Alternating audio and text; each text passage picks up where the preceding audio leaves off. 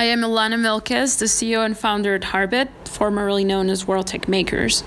I want to thank the entire ProColombia team for putting together a world class event where we had the chance to pitch to over 200 investors from Latin America, from Europe, from the US, from Asia. This is an incredible opportunity. I've had um, been in the entrepreneurship industry for over seven years across different markets, and this is something very rare being able to pitch um, to as many investors uh, and also um, be able to connect with other entrepreneurs who are in a similar journey. I think that right now, more than ever, it's a really good moment to start a tech company. Um, and I also think that a lot of investors have understood that Latin America and Colombia can be world class leaders in entrepreneurship. And we've seen this with our ecosystem in the past years. And I encourage everyone to dream big, think big, and also believe that it's possible to build world class companies from our country. Uh, it's an honor to be an ambassador, Marca País, and I hope I can contribute to developing the ecosystem and helping other entrepreneurs along the way. So thank you so much, and it's been a pleasure. Thank you.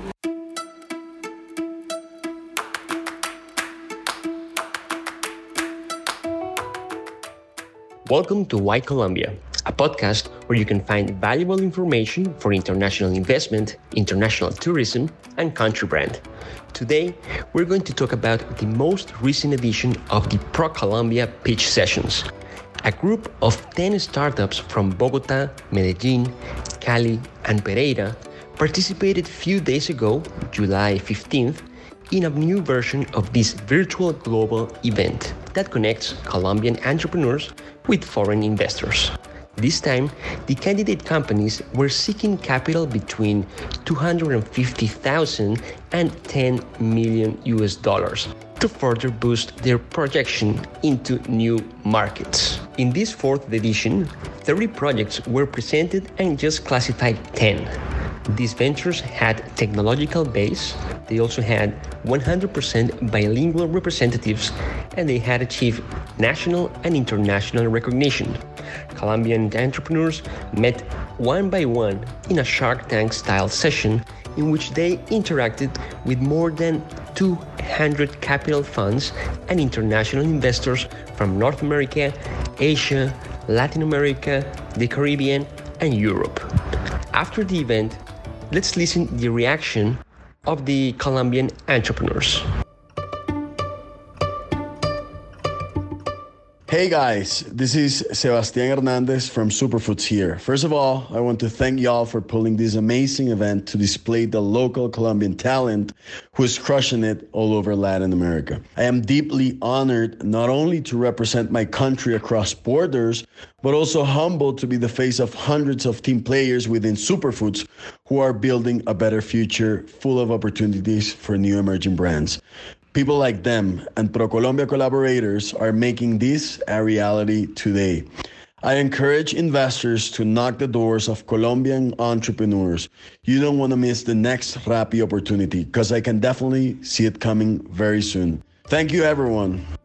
David Rodriguez is the head of business of KiwiBot Robotic, a delivery system robot that companies can use to deliver products safely and promptly to their customers.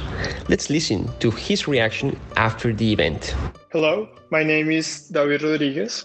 I'm the head of business for KiwiBot, and having the opportunity to participate in ProColombia's experience has been amazing. ProColombia is confirmed by a group of men and women that definitely do everything to support the recent uh, boom in entrepreneurship for Colombia. And being able to participate on their events not only increases the exposure we have to new investors and to new sources of revenue, connections, and businesses, but also interconnects us with the other entrepreneurs in our area, which is creating an ecosystem that will definitely show great benefits in the years to come. So we're really grateful and we hope you join us too. Giovanni Orozco is the CEO and founder of Cloud Labs. Cloud Labs is an application with physical lab simulators for subjects such as natural science, chemistry, physics, mathematics, and engineering that integrates the use of information technologies with competence based learning within the framework of STEM concept. We asked him about the pitch session, and here is what he has to say. Hi everyone, my name is Giovanni Orozco. I'm the founder of Cloud Labs. And I want to thank you to ProColombia's team for their unconditional and continuous support. I am so grateful for their commitment to helping us and all Colombian companies to grow. The experience in this ProColombia pitch session was fantastic. Thank you very much. Scouting Labs, a revolutionary software that analyzes and facilitates the scouting process of athletes in Colombia, was also another of the participants. Nicolas Maldonado, CEO and co founder of Scouting Labs, gave us his reaction. Hi, my name is Nicolas Maldonado, and I am the CEO of Scouting Labs. I want to thank ProColombia for inviting us to participate in the fourth edition of ProColombia Pitch Sessions, which was an amazing opportunity for us to have an exposure and uh, tell uh, many investors from around the world what we are able to do at our startup.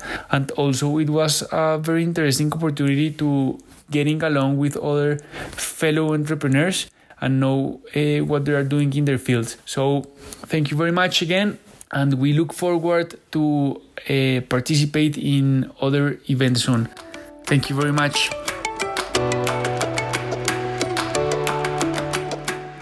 The support of entrepreneurship and technological development in the country are pillars in the process of economic reactivation and competitiveness in Colombia. In addition, they are vehicles that attract increasing investment in efficiency. With strategies like the ProColombia pitch sessions, we continue to work with innovative and powerful tools so that the world's investors find in our territory the best location and export platform in the region. We really hope you like this podcast. If so, let us know.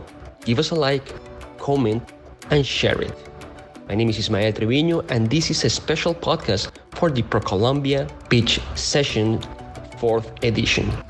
By the way, the fifth edition of the Pro Colombia Pitch Sessions is expected to be held within the framework of the Colombian Investment Summit during the first week of October. So please mark your calendars. Thank you very much. Until the next one.